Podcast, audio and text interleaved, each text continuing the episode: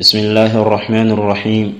يا فضيلة الشيخ اسمحوا لي أن أذكر لكم قضية عشناها في بلدنا وما زال يعيشها بعض أبناء البلد من المنتصبين إلى السنة إلى وقتنا هذه.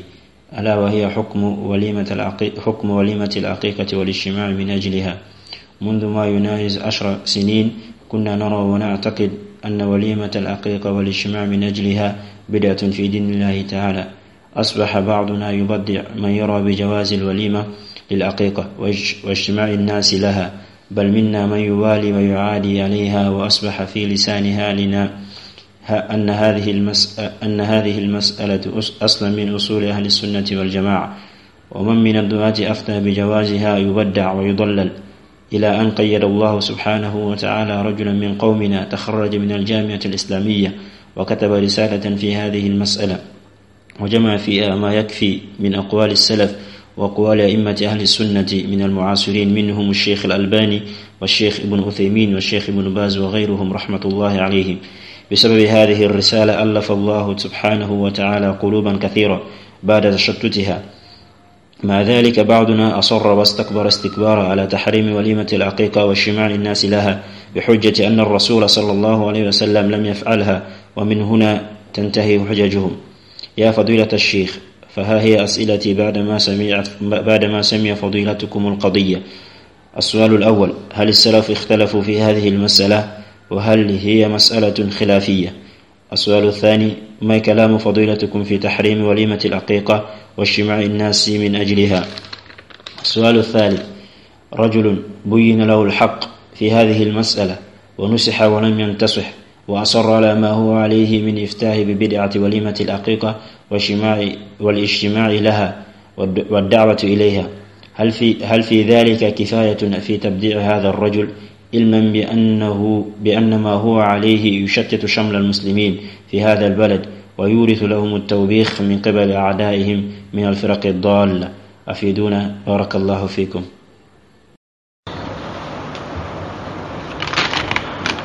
طيب هو يسأل عن مسائل العقيقة حكم الوليمة للعقيقة. فيقول هل السلف طبعا يقول أن هذه مسألة اختلف أهل البلد عندهم اختلافا كثيرا جدا. منهم من يقول أنها بدعة ومنهم من يقول أنها سنة ونحو ذلك. فقال هل السلف اختلفوا في هذه المسألة وهل هي مسألة خلافية أما العقيقة؟ فهي مسألة متفق عليها بين الناس أجمعين ولا خلاف بينهم في ذلك. والعقيقة هي باب من أبواب الفقه الذي أجمع عليه العلماء.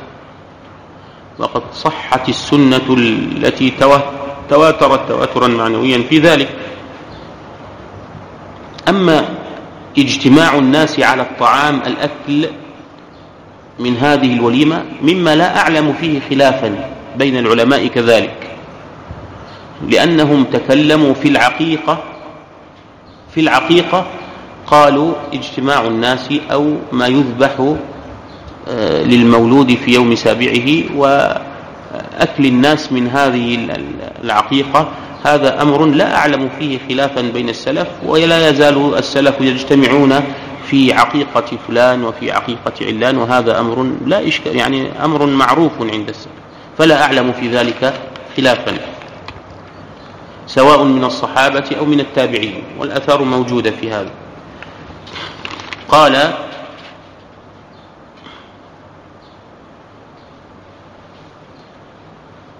قال ما كلامي أنا يعني يقصد تعليقي أنا في تحريم وليمة العقيدة العقيقة واجتماع الناس من أجلها. لا شك أن هذا تكلف في دين الله تعالى. لا شك أن هذا تنطع وتكلف وهذه طريقة الحدادية في كل البلاد. طريقة الحدادية اعلموا هذا اعلموه جيدا من أعظم أصول الحدادية ومناهجهم سواء من انتسب إليهم صراحة أو من تشبه بهم هو أنهم يأتون إلى مواطن الخلاف السائغ فيجعلونها مواطن ولاء وبراء. مفهوم؟ هذا من أه من أظهر مظاهرهم أنهم يأتون في مواطن خلاف سائغ. أمر يسوغ. فضلا عن أن يكون أمرا آه، ساقطا ضعيفا فيجعلونها مسائل ولاء وبراء هذه من أهم ومن أظهر طرق ومناهج الحدادية. فحذروها فإنها خبيثة. فرقت المجتمع الإسلامي وفرقت أهل السنة والجماعة وشتتتهم. يأتون للأمور التي هي سائغة. ويقولون يعني مثلا ويتكلفون النظر في المسائل ثم بعد ذلك ينشئون عليها الولاء والبراء كما هذه المسألة. يقول الاجتماع على على الطعام من الولي من العقيقة هذه بدعة. بدعة ثم بعد ذلك يبدع من فعل كذا ثم بعد ذلك يوالي ويعادي في هذا. وتفرقت الأمور كمسائل متعددة كثيرة جدا. أنا ما كتبت رسالة التثريب إلا لأجل هذا إلا لأجل هذا التكلف وهذا المنهج الفاسد. فيأتون على من يزيد على إحدى عشرة ركعة وهو الصحيح وهو السنة وهو الذي نقل فيه الإجماع وهو منهج أصحاب رسول الله صلى الله عليه وسلم. فإما أنهم يقولون هذه بدعة وإما أنهم يقولون يعني ينكرون إنكارا شديدا فإذا كان هناك بدعة يعني أنا مش لا أريد أن أبالغ كمبالغتهم لكن طبعا هذا تكلف وهذا منهج الحدادية وطريقتهم ليست طريقة أهل السنة. فانتبهوا لهذا المنهج الخبيث الذين يلتحفون بلحاف السنة ويلبسون عباءة السلف وإذا بهم يفسدون منهج أهل السنة ويفرقون بين آه، أبنائه وشبابه بزعم أن هذه السنة وأن هذا هو والأثر وأننا حماة العقيدة وأننا حماة السنة وأن لا. يسعكم ما وسع العلماء التزموا ما عليه ابن باز والألباني. ولا تتكلفوا والشيخ مقبل وسائر مشايخنا وعلمائنا الأحياء كشيخنا الفوزان وشيخنا العلامة ربيع بن هادي وغير هؤلاء من أئمة المسلمين. تلزموا أقوالهم. يكفيك إن شاء الله تعالى. قال السؤال الثالث الرجل بعدما بين له الحق في هذه المسألة ثم ثم بطر ونصح ولم ينتصح وصر على ما هو عليه من من إفتاء هذه طريقة الحددية يعني يقول رجل يعني نصحناه وبينا له المسألة وبينا له فتاوى العلماء وبينا له آثار السلف في هذه المسألة وهو لا يزال يبدع من يقول بالوليمة أو الاجتماع على الطعام في العقيقة هذه طريقة الحددية وهذا إذا أصر على انحرافه ومخالفة سبيل المؤمن هذا الذي يهجر ويحذر من منهجه وطريقته.